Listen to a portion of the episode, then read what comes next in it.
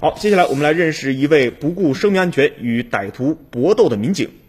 五月十六号的上午十一点左右，花湖派出所辖区一居民战某，因为啊与楼下商店的老板发生了口角啊，扬言就要报复老板，生气了，回家拿了刀，就就想啊找这个老板进行报复。派出所知道了以后呢，民警是赶到了现场，首先呢是这个想控制这个战某，但是后来发现无效啊，赶紧就是给派派出所打了电话，请求了这种提前的这种呃支援，然后呢。战某仍然不听劝阻，执意要找这个商店的老板，并且手持尖刀，扬言要杀人。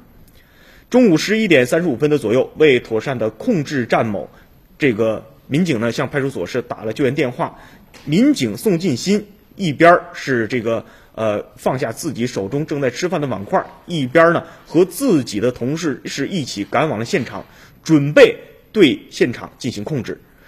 战某是拿着刀强行要出门，宋进新呢一边警告战某：“你不能出门，你要把刀放下，你这样是一种置气的行为，你这样如果伤了人，你是违法的行为。”一边呢是看准时机，把战某手中的刀是给打掉了。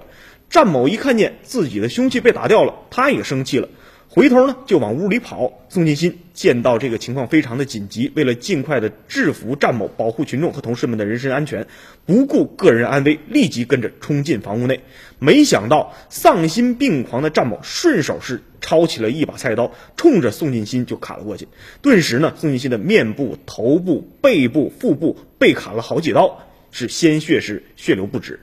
宋金鑫是强忍着疼痛，那是。把这个歹徒强硬的压在了自己的身下，保护了人民群众的生命财产安全。他也是身负了重伤，在这儿啊，我们也说向这名好民警点个赞。好，我们再来关注刚刚破获的“五二五”案件。